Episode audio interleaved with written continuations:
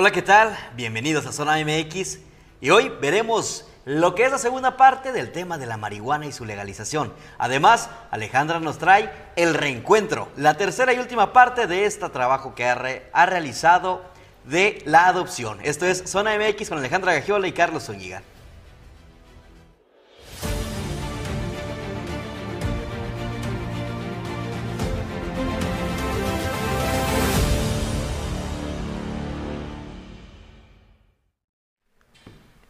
Espérate. Muy buenas tardes. Espérate, antes de que me regañes. Antes de que, porque ya me regañó. O sea, así como lo ven esos No segundos que pasaron de introducción, me pegó una santa regañada con la mirada. Es el encuentro. El encuentro. El no dije ni encuentro. media palabra, pero tienen razón. Y ahora comencemos de nuevo. Ahora sí, buenas tardes. Bienvenidos a Notizón MX. Les saluda con mucho gusto Alejandra Gagiola. Carlos Zúñiga, nada de esto pasó. Buenas tardes. Muy feliz buenas inicio de tardes, semana. feliz inicio de semana, fíjate, iniciamos con toda la, la actitud positiva, con todas las ganas de, de ver encuentros familiares el día de hoy, porque, ah, qué bonito es encontrarse ya con, con mi compañera Alejandra Gagiola Ajá, a ti después del de Y en- semana, tanto que te extrañé. Ay, seguramente, ahí, ahí me puedes ver en las- mis redes sociales. Sí te, sí te vi, pero no es lo mismo que convivir contigo y tu, tu buen humor, tu actitud positiva y No todo. sé por qué sentí ese sarcasmo. Oh. Pero, pero bueno. No me- a mí también, mira, a mí también me encanta estar de regreso aquí en, en los estudios y me, me encanta convivir con Alejandra porque tiene una chispa muy, muy peculiar, muy auténtica, muy auténtica. Peculiar. Muy auténtica, muy auténtica. ¿Cómo interpretan ustedes peculiar? Muy, muy interesante, pues, o sea, es que si conocieran a esta mujer detrás de cámaras, no, hombre. Sí, sí, sí, de por sí, en frente a cámara es un amor, es una experiencia, es, es toda una maestra. Detrás de cámaras también, sin duda alguna. Se avientan unos chistes muy buenos, luego le diré que se los... ah, vamos a hacer un show de stand-up de Zona MX, Mejor fíjate. vamos con la información. ¿qué te Vámonos con la información, me parece perfecto, porque estuvimos la semana pasada bien entrados debatiendo sobre la legalización de la marihuana y yo les dije, les prometí que esta semana les traería la postura de un médico, un especialista que también ha, recurrido a estos métodos para el tema de la salud. Veámoslo adelante.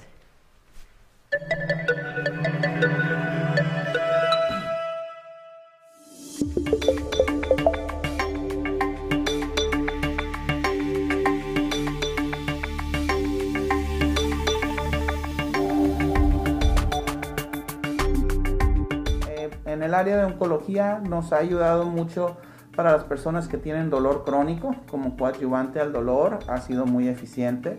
Eh, contracturas musculares, ha sido muy eficiente. Estimulante de apetito, ha sido muy eficiente. Coadyuvante a los medicamentos para prever la náusea este, o para combatir la náusea, ha sido eh, eh, eficiente. Te podría decir, no en una gran proporción de los casos, como que mucha gente quiere pensar que esto va a ser eh, algo milagroso, que va a lograr más que lo que la medicina disponible ha logrado, y la verdad es que no, es en una proporción menor, pero sí cuando uno va caso por caso, este, sí encuentra diferentes beneficios para algunas personas.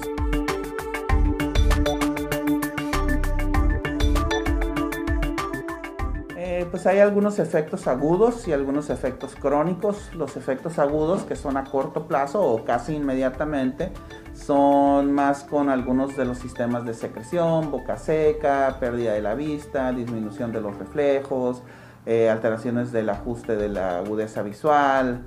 Este, eh, puede haber algunos efectos neurolépticos o algunos efectos de, de sistema nervioso central, puede haber crisis de ansiedad, paranoia, desatar, este, eh, algunos efectos de crisis también.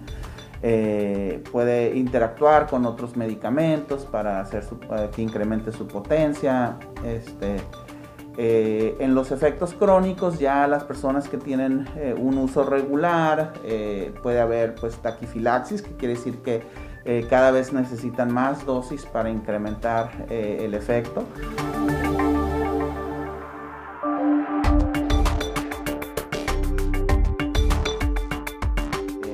Te podría dar una opinión muy personal de que pues de ver un grupo de personas consumiendo marihuana, un grupo de 20 personas todos alcoholizados, pues parece mucho más dócil el grupo de los consumidores de, de- de cannabis, ¿no? Este, eh, pero Para lo del uso lúdico, pues yo, yo sí soy un creyente de que la gente tiene la libertad de, de hacer con su cuerpo lo que quiera, aunque sean cosas este, a veces nocivas, pues quien no celebra con un exceso de copas de vez en cuando y eso no los convierte en malas personas.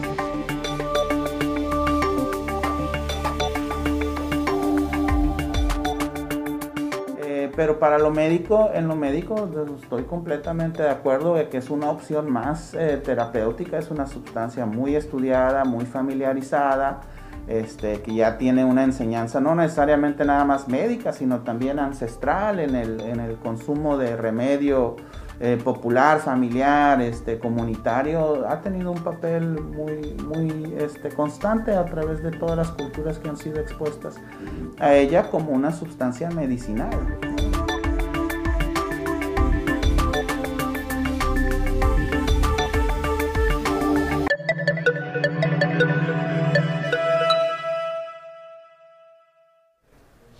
¿Qué hubo? Tengo comentarios ya. Me imagino que sí. Digo, me imagino que trajiste ahí a tu porra, ¿no? Obviamente. No. ¿Qué les prometiste? No les prometí nada. Ah, bueno, sí les prometimos dar seguimiento a este tema. Carlos está cumpliendo con esto que decíamos eh, la semana pasada presentó la primera parte, pero por supuesto conocemos diferentes puntos de vista, eh, diferentes partes desde donde ver eh, el tema de la marihuana y ese fue el compromiso y por eso Carlos lo está haciendo de esa manera. Castillo Cas, linda tarde, saludos, saludos, qué gusto que, que nos acompañes. Eh, dice Alan, dale Carlos con la marihuana. Bueno, pues precisamente es en ese, en ese sentido, ¿no? En este compromiso que tenemos de dar seguimiento a los temas y pues de ver las cosas desde diferentes puntos de vista.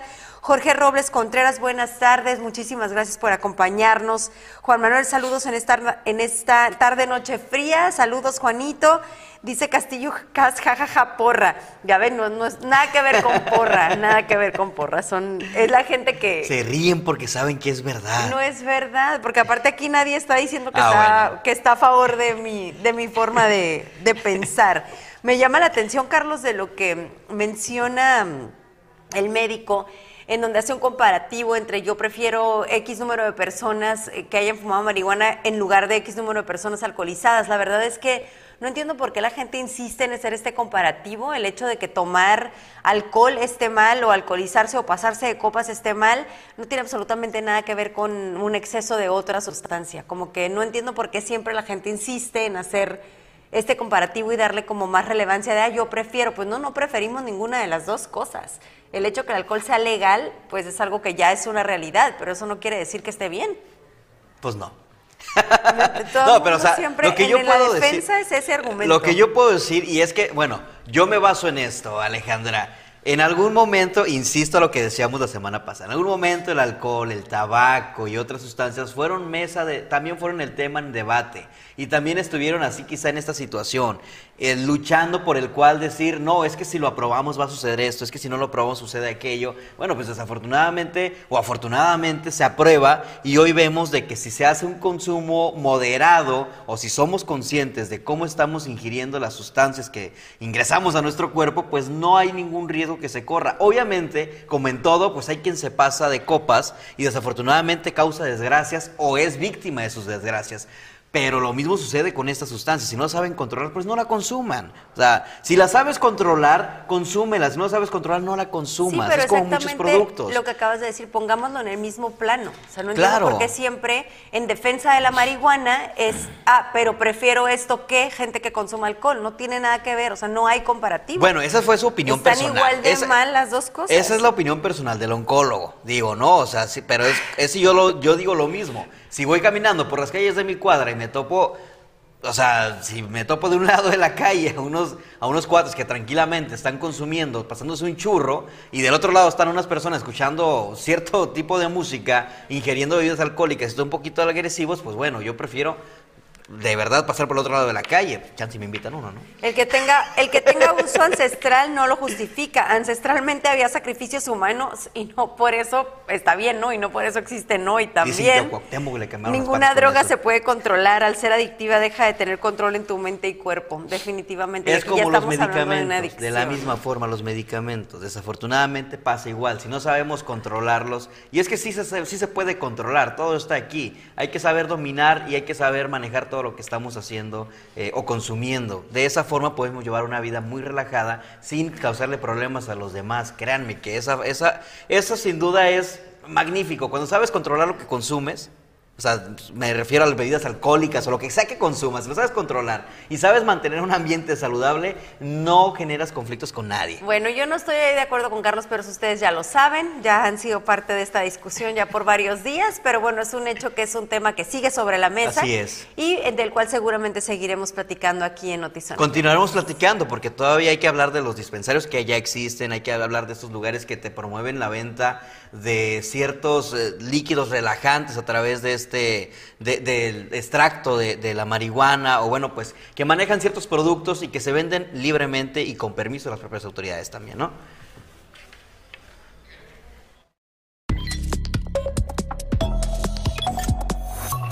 Noticias en breve, Notizón MX, la Fiscalía General del Estado inició una carpeta de investigación en contra del escolta de grupo codiciado por disparar un arma de fuego en pleno concierto al interior del palenque del FEX la madrugada de este domingo. Alrededor de 9.000 personas entre mexicanos y centroamericanos están en el estado en espera de que el gobierno de Estados Unidos resuelva su demanda de asilo político. Esto lo informó el delegado de gobierno federal Alejandro Ruiz Uribe. El exgobernador veracruzano Javier Duarte fue notificado de una nueva orden de aprehensión por eh, desaparición forzada. Este delito conlleva prisión preventiva oficiosa. El alcalde de Nueva York, Bill de Blasio, anunció este lunes que todos los empleados del sector privado tendrán que vacunarse contra COVID-19 de forma obligatoria, esto a partir del 27 de diciembre.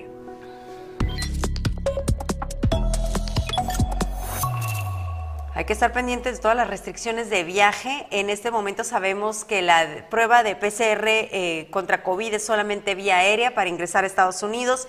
Hay que revisar también si usted va a viajar en este mes de diciembre o en esta temporada festiva, eh, revise en sus destinos de origen, en sus destinos, perdón, cuáles son las restricciones. Hay países en Europa que ya están cerrados al turismo eh, por esta nueva cepa. En este momento, vía terrestre a Estados Unidos, solamente es obligatorio llevar la prueba de, perdón, la vacuna, la prueba de vacuna o el comprobante de vacuna, pero podría cambiar esta situación, así que hay que estar muy pendientes, sobre todo ante casos ya reportados de la nueva cepa en California. Y bueno, vamos a la tercera y última parte de este reportaje especial que le estuvimos presentado presentando desde la semana pasada sobre la adopción. Hoy tenemos, creo que la parte que más felices nos hizo a Tania Hernández y a mí, nuestra productora, quien editó esta nota, porque realmente fue conmovedor, porque nos da esperanza, porque nos hace darnos cuenta que hay cosas en nuestro país que bien vale la pena compartir y consideramos que este es uno de ellos. El encuentro.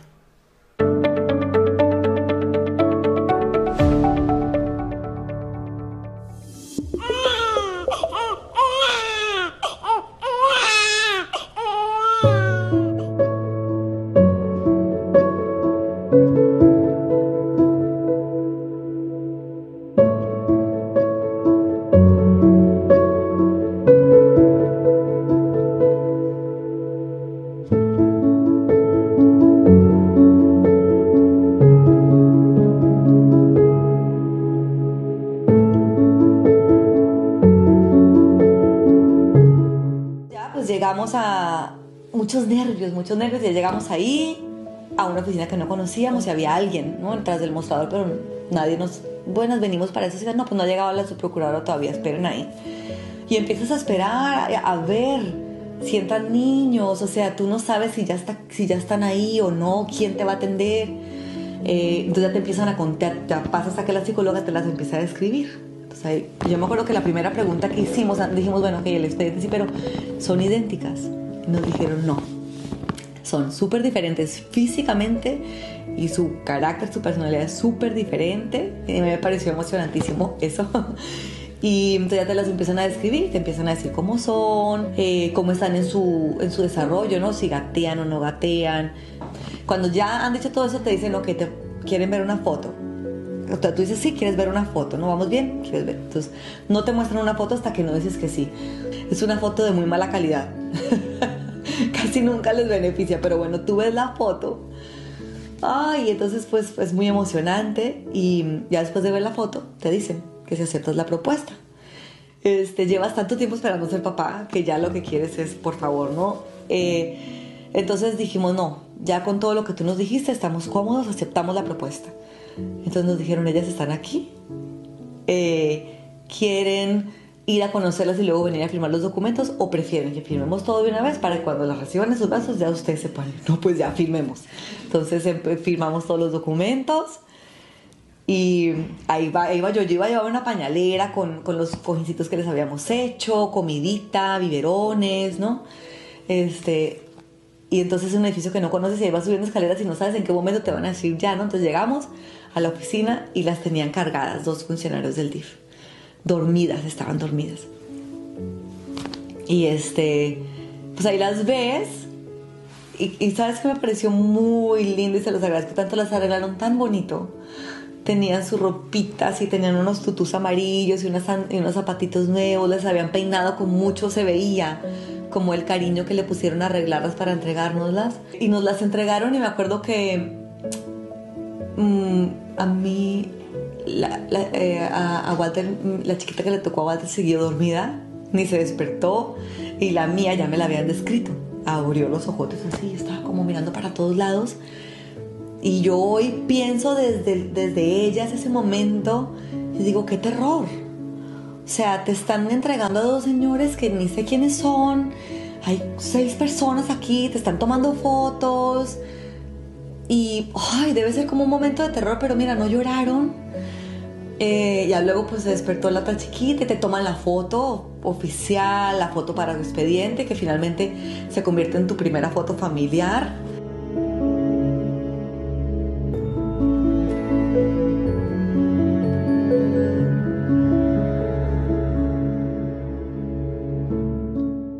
Llega el 3, eh, nos citaron a las 3 de la tarde, nosotros llegamos a las 2 y media, como desesperados. Cuando llegamos, a otras familias les habían, llegan y te dicen, como es propuesta, este, tres días y las puedes conocer en ciertos lugares al niño y para que vayan integrando, ¿no?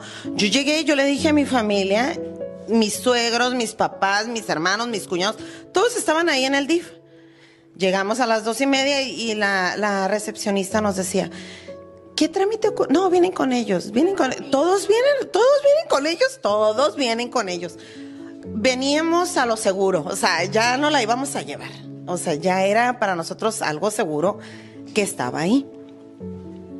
Este, pues como que sí nos vieron que estábamos, como que nos vieron que estábamos ahí muy, muy, este, emocionados de repente yo sí noté que venía la psicóloga caminando de allá de lejitos y venía lentito, caminando lento. Está una barda la, está una barda alta, entonces como que ves que viene caminando lento y llegan unas escaleras. Y en las escaleras volteó a vernos y dijo, pues ni modo, y carga un pedacito y a un pedacito de bebé y la sube a las escaleras y ya nada más veo el pedacito que la carga él, Jordi, vi a nuestra hija. Le dije, Jordi, vi a nuestra hija. No, no es, no es. Sí, sí, traía un chonguito. Nos mandan llamar, nuestra psicóloga en ese momento, y pues nos explica, ¿no? Nos explica, ¿sabes qué? Pues aquí está, está el historial, empieza a platicar eh, todo el proceso, cómo llegó, el estado de salud, pues, las características y todo el, todo el asunto, ¿no? Eh, dentro de, en, el consejo para padres que hacen las, pues, las autoridades o las directoras, o no, no sé cómo se llaman, las procuradoras. Entonces, si hacen un estudio, ahí es donde uno se da cuenta el por qué es tardado el proceso. Y tardado en el sentido de, digo, uno lo, está de este lado con la ansiedad, ¿no? Pero no es, yo digo, no está, no está fácil poder decir, pues bueno, aquí está este niño y mándalo para allá, ¿no? Entonces sí hacen un, un estudio real de cómo somos como pareja, cómo interactuamos, me imagino que analizan hasta cómo platicamos y cómo nos volteamos a ver para, para que empate ese, esa criatura con la familia, ¿no? Y nos dan, pues, y es una propuesta, ¿no? Pues tiene año y medio.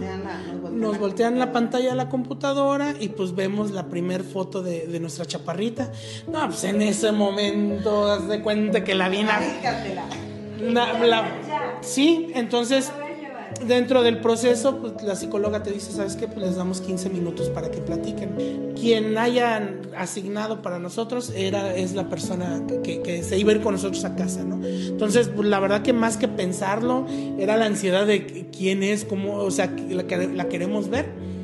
Regresa la psicóloga. Este, bueno, están listos, ¿qué decidieron? Pues nosotros, ¿dónde firmamos? No, o sea, ya, ya toca la puerta y vemos aquí unos ojitos pispiretos.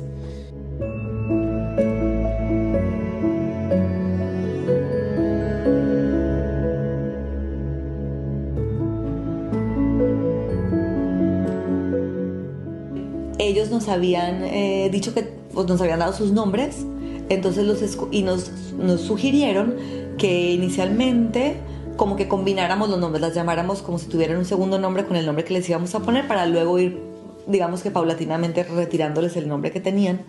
Entonces los escogimos por los que se parecieran más, que combinaran más, digamos, ajá. Entonces ya sabíamos cómo les íbamos a poner, ¿no? Y ya nos subimos, ya cuando las subimos al carro, eh, ahí sí, pues amarraditas, supongo yo, no sé, o, o a lo mejor ya les empezó a caer el 20. Una lloraba mucho y la otra estaba así como que miraba y estaba tranquila y, de- y después lloraba. Le daban como, como, no sé, como brotes de, de tristeza. Se le veía tristeza en sus ojitos. Era ese, ese momento, este, ahora lo, lo recuerdo y se me hace bien duro porque tú te pones a pensar, ay, voy a llorar, espérate. Que para ellas debe ser un momento bien duro, o sea, se están subiendo a un lugar y, y- y te digo, les empieza a caer el 20 de para dónde me están llevando, quiénes son estas personas y por más, entonces yo pues trataba como de, de que ellas sintieran ese cariño, llegamos a la casa, fue como, fue como unas horas, o sea, como ese viaje, te juro que no sé si el viaje, de yo, yo ya había pensado que el tema de que estuvieran afuera era una bendición, porque a mí me daba tiempo de prepararme y creo que también dio tiempo para como que ese transcurso de ellas en la carretera como que les dimos de comer, todas esas como generar un vínculo. Yo te voy a, o sea, yo te, yo te voy a dar de comer. Ellos empiezan a ver, ok, esa señora me va a dar de comer, esa señora me habla bonito, esa señora me está mirando a la cara.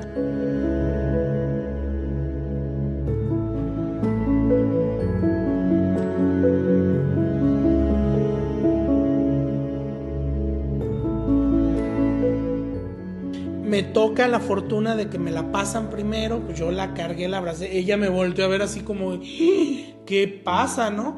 Este, está acostumbrada a ver puras mujeres y todo, entonces como que se sacó de onda, volteó a ver a Lili, Lili le extendió los brazos, se fue con Lili inmediatamente. Y pues de ahí hasta ahorita no se han despegado. el proceso con nosotros creemos y somos muy fieles de, de ya estaba escrito la chaparra iba a llegar con nosotros de manera natural o de manera este por vía de adopción era ella porque ella el siguiente día como pez en el agua. No, no, ella ya sabía dónde eran sus cosas, eh, ya sabía quiénes nosotros, este, todavía no, todavía no decía sus palabras, pero te- llegó de año y medio, año y medio. Por eso era propuesta, porque en su momento nosotros habíamos pedido de nueve meses, ¿no? Pues nosotros queríamos cargar. Al final del día hicimos eso, porque llegó de pañal, llegó chiquita, y como que ella misma entendió, ¿no? Ah, ok, aquí me van a cuidar. Aquí, aquí me van a cuidar. Ella en verdad tiene una luz que, que irradia, eh, da la confianza y da pie para lograr esa interacción. Entonces su forma de ser ayudó mucho a, a- a ese acoplamiento que se necesitaba. Al otro día ella ya estaba como si Como si nada. nada, ya sabía por dónde andar, dónde no andar. Y pues empezó nuestra etapa de, pues, de papás. De cambiar pañales, este, ver si sí le quedaban, si no le gustaba, qué comida sí le gustaba, qué no, todo. El aprendizaje del día a día y seguimos aprendiendo. Quiero que me des una noticia muy padre que leí en Facebook. Que voy a tener una hermanita. Ya iniciamos el proceso. Ah, de, de hace siete años a la fecha, eh, ha habido pocos cambios en, en- lo, en lo general, o en lo particular, mejor dicho. Este, parece ser que ahorita na- nada más te dan oportunidad de un rango de edad. Sin embargo, pues digo, son, yo creo que son vaivenes en cuestión de qué tanto digo, a lo mejor la expresión no es la correcta, ¿no? Pero qué tanta disponibilidad de, de- niños hay contra la, la- la- demanda de, de familias. Nos dimos cuenta que, que se empezó a perder ese, ese miedo de, de llevar un proceso de adopción. Nos dimos cuenta que muchas amistades este, también hicieron procesos y, y no batallaron más que lo de siempre, ¿no? Zoe, ¿estás lista? Sí, ¿Estás lista para recibir a tu hermanita y para compartirle todos tus juguetes y todas tus cosas? sí. ¿Y qué le vas a enseñar? Le voy a enseñar a caminar si es de que todavía no sabe. Le voy a enseñar a jugar. Le voy a enseñar a bailar, a cantar, a hacer muchas cosas. ¿Y ya tienes un nombre para ella? Sí, ¿Cómo se va a llamar? mía. Mía. Ay, qué bonito. Mía y. Cel. ¿Mía qué? Mía y Cel. Entonces el rango de edad es, es hasta año y medio y pues ya estamos, estamos en este proceso.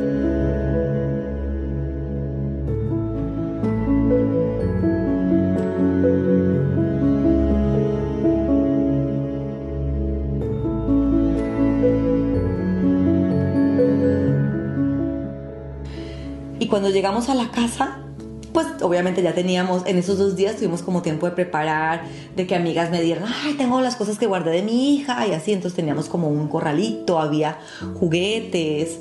eh, y se, se veían muy cómodas, se veían muy cómodas. Y pues ese día mi amiga volvió a llegar al rescate y me iba, me iba diciendo, ahora hay que darles de comer, ahora bañalas. Ah, ¿Y cómo las voy a dormir? Entonces me dijo, pues, o la carga, ca- acuéstate con ellas. Si no funciona, entonces carga que cada quien la cargue. Y, y así, ese vínculo que ellos necesitan ahora, saber que ustedes van a ser sus papás, que ustedes van a ser sus cuidadores primarios, que ya no va a haber nadie más, que, ustedes ahora van a llegar a ocupar ese lugar. Entonces, como están tan bebitas, tiene que, tiene que venir por el tacto, ¿no? Es lo primero que ella les va a mostrar, eso. Entonces, fue de dormir juntos todo el tiempo. Pues obviamente eh, Walter no iba a trabajar, todo el tiempo con ellas. Eh, m- la mayor parte del tiempo que podíamos estaban amarradas a nosotros, pegadas, nos las turnábamos, pegadas a nosotros. A mí me pasó que cuando me las entregaron esa noche, sí se- sentí ansiedad de que, ok, estas personas me entregaron unas niñas y ya son mis hijas para toda la vida. ¿Y qué pasa si no me caen bien mañana? ¿Y qué pasa si, si no? O sea, te da como este nervio, pero al día siguiente se me pasó cuando yo amanecí con esas niñas y las vi y empiezas como a sentir que, que lloran y, te- y- y- quieren que tú las, las abraces y se calman, entonces te empiezas a sentir mamá. Se te pasa, pero pienso que es normal, es un shock muy grande al principio de que me las acabo de entregar y ya para toda la vida. Es raro, es raro, te entregan unas niñas que alguien más eligió por ti, por decirlo de alguna manera, pero pues así es la mano de Dios. O sea, todo el mundo, al final las personas que adoptamos entendemos que, que no nos conocen y que hay un montón de personas eh, tomando la decisión, pero que Dios está ahí y, y- y que los niños que te entregaron son los que eran para ti.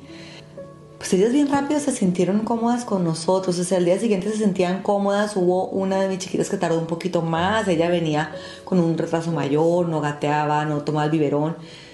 Eh, yo te diría que, que como a la semana, pero yo me sentí mamá a las 12 horas, al, al día siguiente que fui al mercado y que me acuerdo que fui a agarrar una, creo que era una sandía o algo, y estuvo bien chistoso porque cuando la agarré, la quise agarrar con cuidado como cuando las ponían, la, como cuando las había puesto a dormir. dije, ay, no, no. Ya, ya me- ya- ya ahora sí me, me enloquecí, pero o sea, siento que la, la niña la veo por todas partes. Me sentía muy mamá cuando, cuando, cuando ya vi que, o sea, que, que yo era esa persona que las iba a cuidar, que nosotros íbamos, éramos de sus papás y que su vida dependía de nosotros, pues que ya eran nuestras. Hoy lo veo maravilloso. Y la gente dice que se te olvida que son adoptadas y a mí no se me olvida nunca, pero no se me olvida no porque sea una lástima, no se me olvida porque siento que es un milagro, porque siento que es una cosa maravillosa que me pasó en la vida.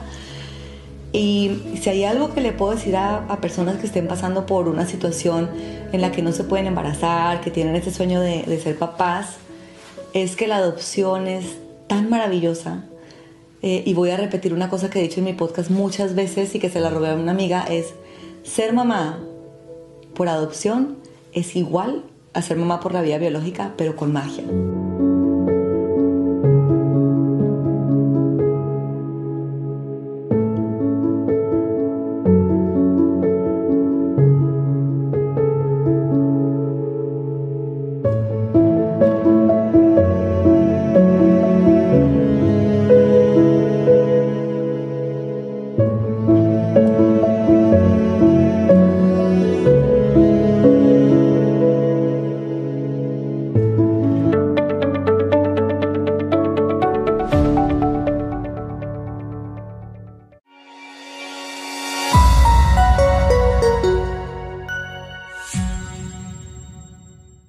Quiero reiterar el agradecimiento enorme a Jordi, a Lili, a Wally y a Lina por compartir sus historias con nosotros, por abrir su corazón y, narrar esto que es tan personal, tan íntimo, pero que al mismo tiempo nos damos cuenta que en dos familias completamente distintas el proceso fue siendo el mismo, ¿no? Las, las emociones fueron siendo similares.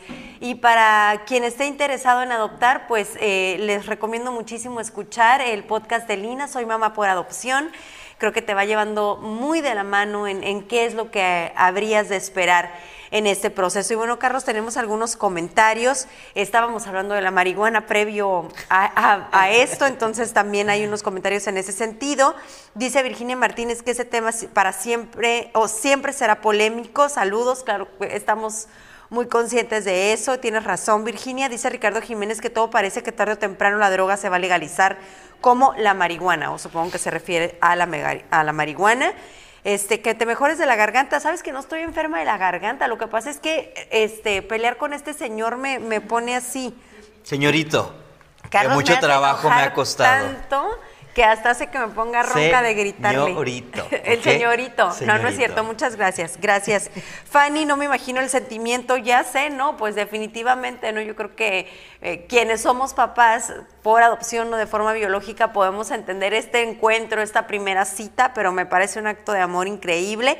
Tania Hernández, tengo el sentimiento a todo lo que da. Dice Castillo Cas, grandes historias de vida, mamá por adopción. Pues muchas gracias a quienes nos acompañaron y a quienes nos acompañaron durante estos tres partes de- del reportaje. Muy interesante, Alejandra, de verdad. Y yo insisto en de que nos abres los ojos a una a un tema que todavía sigue siendo como pues sí un tema tabú o que sigue siendo un tema que se sigue analizando y tiene ciertos rumores entre los pasillos de las calles porque de verdad que creemos que el proceso de adopción no se da por simple burocracia o por políticas externas, ¿no? De decisiones o tienes dinero si puedes adoptar, tienes, estás bien acomodado si puedes adoptar, pero vemos que no es así, es todo un análisis complejo desde el ambiente familiar, el ambiente comunitario, el ambiente, pues sí, el socioeconómico económico tiene algo que ver, es cierto, pero lo que más tiene que ver es yo creo que el ambiente de amor que se le puede dar al, a- al niño que va a llegar a casa a través del proceso de adopción. Entonces, yo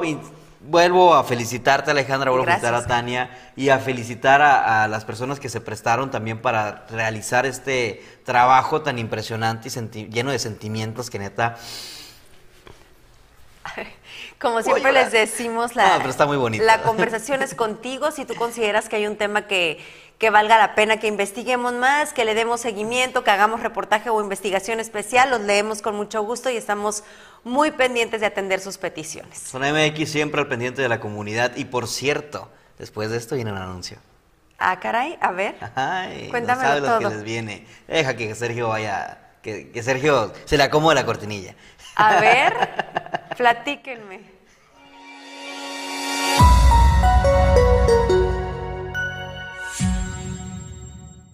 Antes de irnos, Alejandra, antes de irnos, querido público, quiero hacerles la noticia, la grata noticia de que ya vamos a arrancar con un programa y un proyecto que ya traíamos en pláticas desde hace unas semanas y que me emociona bastante, y estoy seguro que a ti también, que es más acercamiento con la comunidad y se llama Tribuna en tu Colonia. Tribuna en tu Colonia es un proyecto en donde vamos a acudir a las distintas colonias de las delegaciones de Tijuana para escuchar los problemas que aquejan a los residentes de esa zona y hacerles llegar las denuncias, demandas, quejas, reclamos, peticiones, propuestas a la autoridad competente. Si quieres que visitemos tu colonia, también escríbenos por favor. Este, esta modalidad o esta plataforma nos permite ser muy interactivos, nos permite escucharlos en el momento, pero también queremos conocerlos en persona y por eso vamos a estarlos visitando. Así que si quieren que vayamos a su colonia específicamente o hay alguna problemática que ustedes crean que hay que destacar,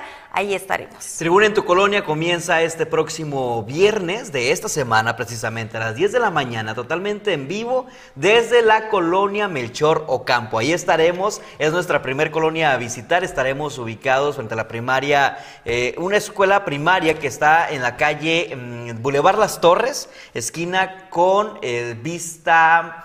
Vista, se me va, miras, vista a la mar, con vista a la mar. No quiero que se me vaya, es que sí conozco ese barrio. Pues ahí Pero los ahí vamos a estar recibiendo sus denuncias, recibiendo sus propuestas, sus comentarios y obviamente para saludarlos. Así que muy atentos. Si conoce a alguna persona que viva en la colonia Melchor Ocampo, por favor hágale saber que estaremos allá. Zona MX, con tribuna en tu colonia. Ahí los esperamos el viernes a las 10 y mañana, por supuesto, en este medio, 6 de la tarde, Notizón MX. Eso es completamente, ay, una maravilla. El, el informarles, el informarles. Ok. el informarles, pues. Hasta, la Hasta la próxima, nos próxima. vemos.